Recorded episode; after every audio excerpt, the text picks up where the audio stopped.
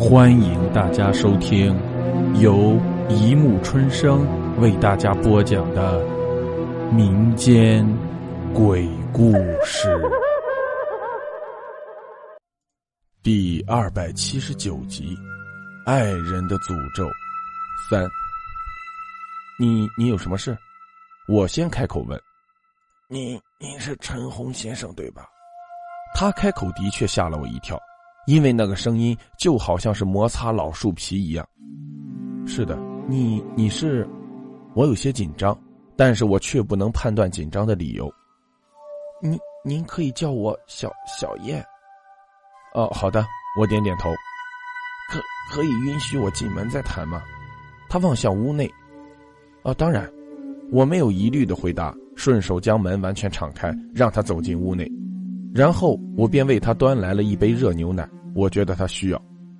谢谢谢，他抿嘴一笑。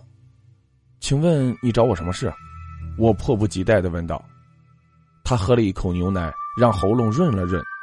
不不好意思，在这之前，我想问您一件事情，可以吗？他喝过牛奶后，可以明显的感觉到声音有所改变。呃，当然，请问。我很绅士的端坐着。这段时间您看见过丙没？他的嘴唇有些颤抖，眼睛死死的盯着我。我想知道你说的时间范围是，大概就这两个月。哦，是的，我见过，差不多一个月前我曾见过他。恕我冒昧，请问你与他的关系是？我试探的问道。我是他妻子。当他说出这句话时，我的内心的确震荡了许久。妻子？哦，不好意思。我我一直没有听说过他有妻子，这不能怪您。确切的说，我们还没有结婚，因为他在婚礼现场失踪了。眼前的女人的声音已经恢复如初，声音的质感有了一丝活力。请问是什么时候？我迫切的问道。二十天前，他紧紧的咬住了自己的嘴唇。那是在我们见面之后吧？我仰头回忆，应该是。我本来并不是指望从您的口中得知他的下落，我来找您的原因是想知道您认为他可能去的地方。他的话语有些悲凉，只是这一下倒把我问倒了，因为我实在想不出我这位很少谋面的朋友会在哪。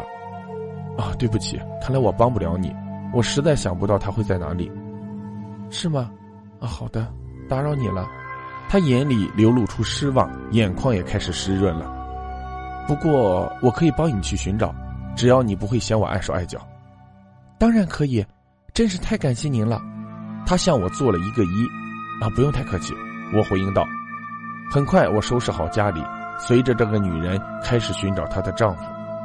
一路上，我却发现了一件事情，比如她是怎样找到我的，为什么并没有介绍过她有一位即将结婚的女人。但是我很快忘掉了自己的疑虑。午间，我与他来到一家茶餐厅享受午餐。他直直的坐在我面前，晚霞透过橱窗照在他的脸上。这时我才意识到，原来与我共餐的是一位美丽的女人。呃，冒昧的问一下，你们是怎样认识的？我将埋藏很久的疑问说了出来。这个，他有些吞吐。哦，如果不方便，那就算了。我微笑着。嗯，不是。我是有些难以启齿，准确的说，他是我的姐夫。什么？我以为他在说笑，可当我看见他严肃的面孔时，便确定他说的是实话。他在半年前与我姐姐结婚了，但是不幸的是，姐姐被歹人杀害了。从那以后，我便看见一个幸福的男人跌进谷底的样子，他根本无法摆脱自己的悲痛，于是我决定安慰这个男人。在一个月前，我提出了结婚，但是我知道他并没有接受我，因为他很果断的拒绝了。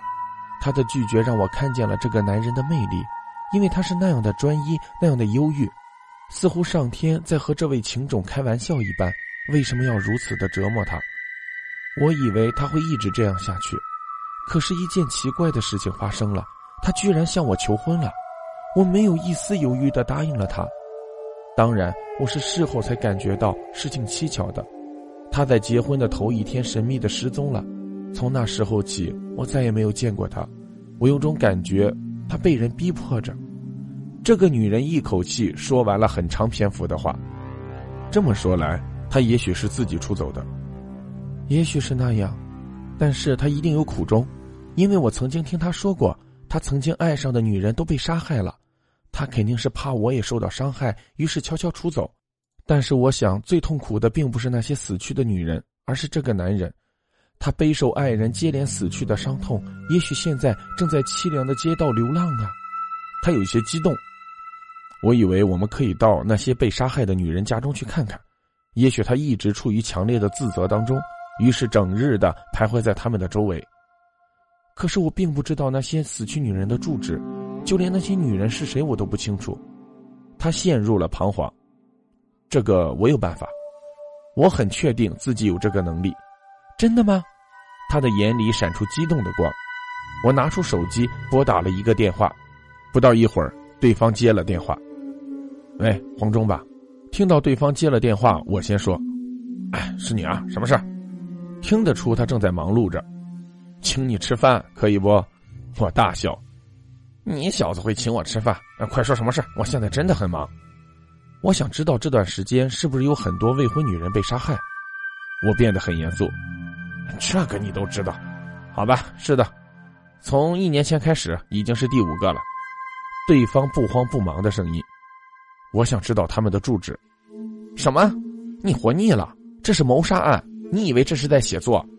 他坚决的拒绝。放心吧，相信我，我绝不会出现在命案现场。我只需要收集一些资料。我在寻找一个男人，他叫丙。